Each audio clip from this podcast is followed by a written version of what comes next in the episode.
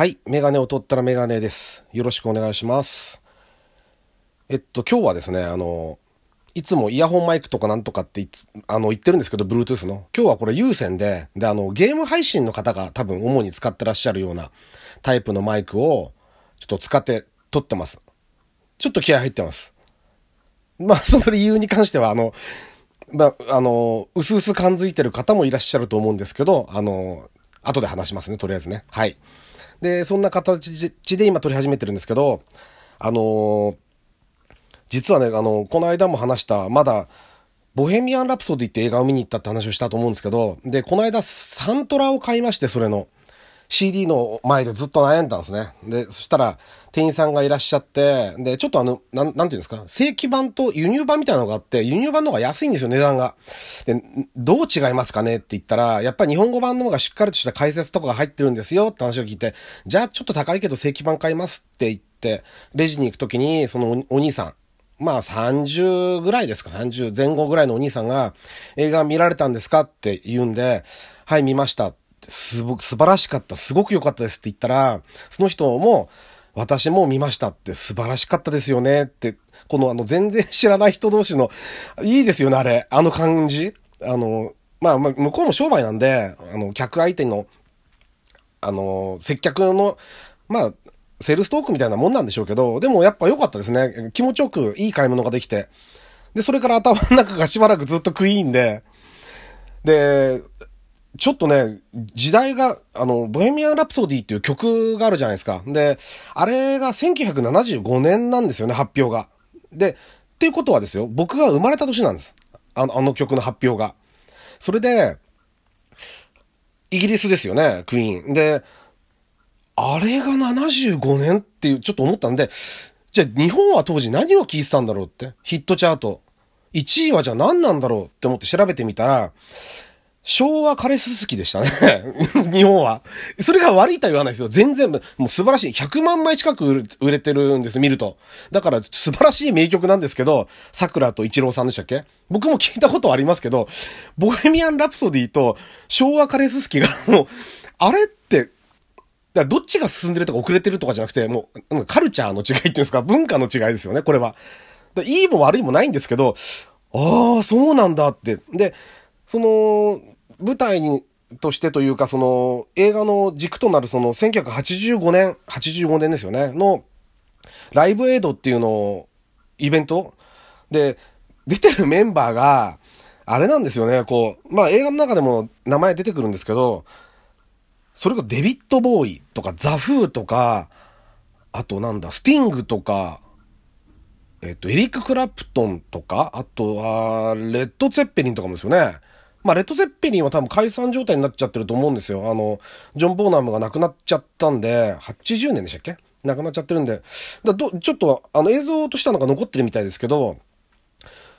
あの、すごくないですか？メンバーが。で、今聞いても、僕の年だからかわからないけど、やっぱりね、いいんですよ。あの頃の音楽って。だから、あのね、思うんですけど、今の若い子たち20代、10代、20代。まあ10代の子はさすがにちょっとあんまりピンとこないかもしれないですけど、20代ぐらいの若い人たちっていうのは、あの映画を見て、あの時代背景とか、あの雰囲気が、を見て、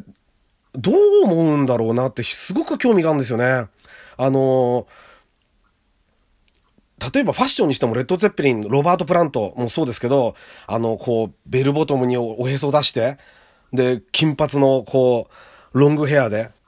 あの感じですよね。あれが、だから、思い出し今、今思い出しましたけど、僕の高校の時の英語の先生がクイーンのすごいファンで、でその人はドラム叩く人だったんですね。で、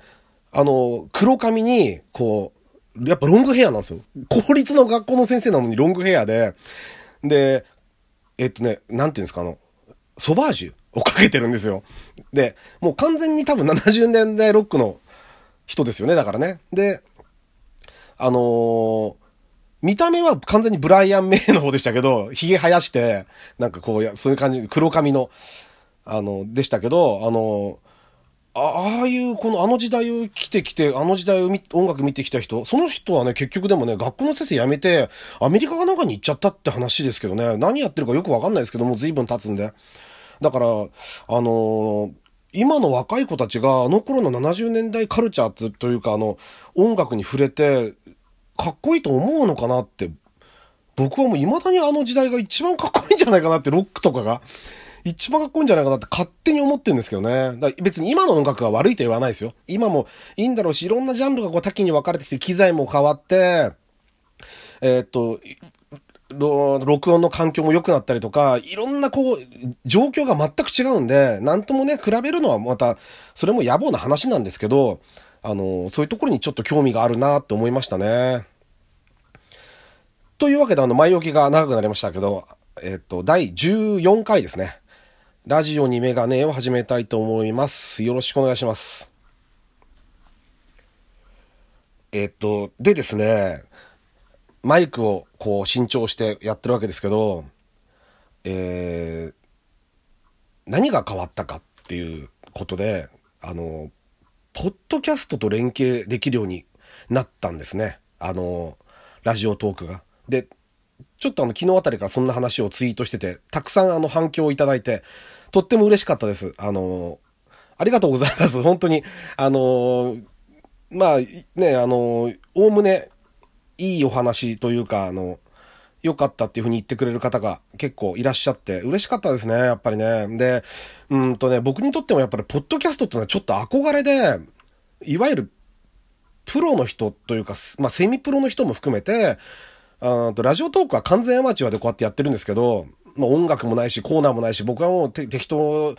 適当でもないんですけど、一応ちょっとは考えてるんですけど、こう、だらだらと喋ってるわけですけど、まあ本来のラジオの形とは違いますよね、だからね。だけど、ポッドキャストってのは多分やってる、本気でやってる方はよりラジオに近い、ちゃんとオープニングがあって、コーナーがあって、エンディングがあってっていうのが、こう流れがちゃんとあってやってると思うんですよ。で、あの、僕がそこの土壌に上がるのはちょっと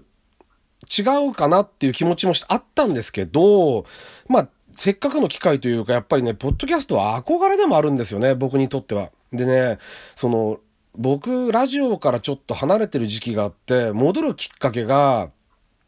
ポッドキャストだったんですよね。確かね、2007年とか8年ぐらいに、だったと思うんですけど、iPod Touch ってやつを買うんですよ、自分で。いろいろ探して、いいのないかなっていうんで iPod Touch っての初めて買って iPod を使い始めて、携帯、まあの、する、あの、音楽を聴く端末として。まだ、だから、スマートフォンがそんなに普及してない頃ですよね。で、で、iPod Touch を使って使うようになって、最初は音楽を普通に入れてこう使ってたんですけど、ポッドキャストってものがあるのに初めて気づくんですよね、そこで。で、これなんだろうっていうんで聞いてみたら、当時やっぱり多分ジャンクですよね。が、聞けたんですね。で、あれがね、決定打で、ポッドキャストにどっぷり行くんですよね。ラジオが面白くなっちゃって。で、やっぱりね、今みたいにタイムフリーとか、エリアフリーとかいうのもそうですけど、あの、ラジコがなかったんで、で、いわゆるその、なんていうんですか、IC レコーダーを買って、深夜ラジオなんかをちょっと抑えるようにしだすんですね、その頃に。ポッドキャストはやっぱりこう、お試し版みたいなパターンが多かったんで、お試し版か本放送のこの後のアフタートークみたいなものが多かったんで、そういう風な形で撮り始めたりして、ラジオに戻るきっかけになるんですね。で、それと同時に、ポッドキャスト専用の番組とか、あと、あの、まあ、僕が大好きなラジオだったら、ルネッサンスラジオですよね。ヒゲ男爵の山田るい53世さんのやってる、あの番組は、えっと、山梨放送がメインでやっていて、で、えっと、ポッドキャストでそれを配信してたしてたんですですよね。で、途中でそれを知って、で、僕はヒゲ男爵のもともとファンというか好きだったんですよ。DVD 買っちゃうぐらい。で、それを思い出してラジオ聞いたらすごく面白くて。で、あの、イベントとかのラジオのに参加するようになったりするきっかけになってるんですよね、それも。そ、それ以降、こう他の番組も聞いたり、あの、イベントがあれば参加するとかっていう形になったんで、結構ね、こと、ポッドキャスターっていうとっていうのは、僕にとっては結構分岐点というか、あのー、結構なこう、いろんなことが変わっていくきっかけになってるんですよね。で、あのだからね、あのなんて言うんだろうな、今、こういう機会があって、ポッドキャストでも喋れるようになったんですけど、あと10歳若かったらなーってちょっと思ったりもしますよね。そしたらまたちょっと違ったかなって、今40超えてこれを始めてるんですけど、じゃあ30代前半だったらどうだったんだろうなとかってちょっと思ったりもしますね。また違う風な形になっていたんじゃないかなって思ったりもするし、でもその10年でやっぱいろんなこともあったんで、その間にこの話すことも少しずつ溜まってくるというか、話し方とかは多分変わんないと思うんですけど、頭の出来もそんなに変わらないんで、ただ、情報量としては増えてるんで、あのー、話せる内容的には今始めるっていうこともいいのかもしれないし、まあちょっとよよわかんないですけどね、やってみないと。いや、いろいろこうやってみて試行錯誤して、で、いろんな方の意見を聞いて、あのー、まあうまく配信できたらやっていきたいなとは思ってます。あの、まだね、ちょっとちゃんとよく分かってないでやってるんで どうなっちゃうか分かんないんですよ、本当に。特にポッドキャストの方は。ラジオトークにやっと慣れてきたかなぐらいで、これが、今、ポッドキャストが入ったんで、あの、できる範囲でこう、うまく。で、12分っていうくくりも変わらないんで、ラジオトークからの、あの、配信なんで。だから、あの、同じ時間、同じ時間というか、その、限られた時間で、あの、うまく、話をしていければいいなとは思ってますね。はい。なので、あの、皆さんちょっとあの、どうなるか面白いんだかつまんないんだか僕にはよくわかんないんですけど、あの、お付き合いいただけたら幸いです。はい。また、ね、ちょっと14回から、ポッドキャストっていう形でちょっとあの、変則なんですけども、その辺も踏まえて、まあ、以前の配信も興味ある方は、ちょっと、タイトルは分かりやすくつけてるつもりなんで、あの、興味があるところだけでもちょっとつまんで聞いていただければありがたいなとは思ってます。えー、ちょっとまた細々と、あの、頑張って配信していくと思うので、よろしくお願いします。えー、温かいお言葉ありがとうございました。えー、まあ、あの、楽しくやるので、よろしくお願いします。失礼します。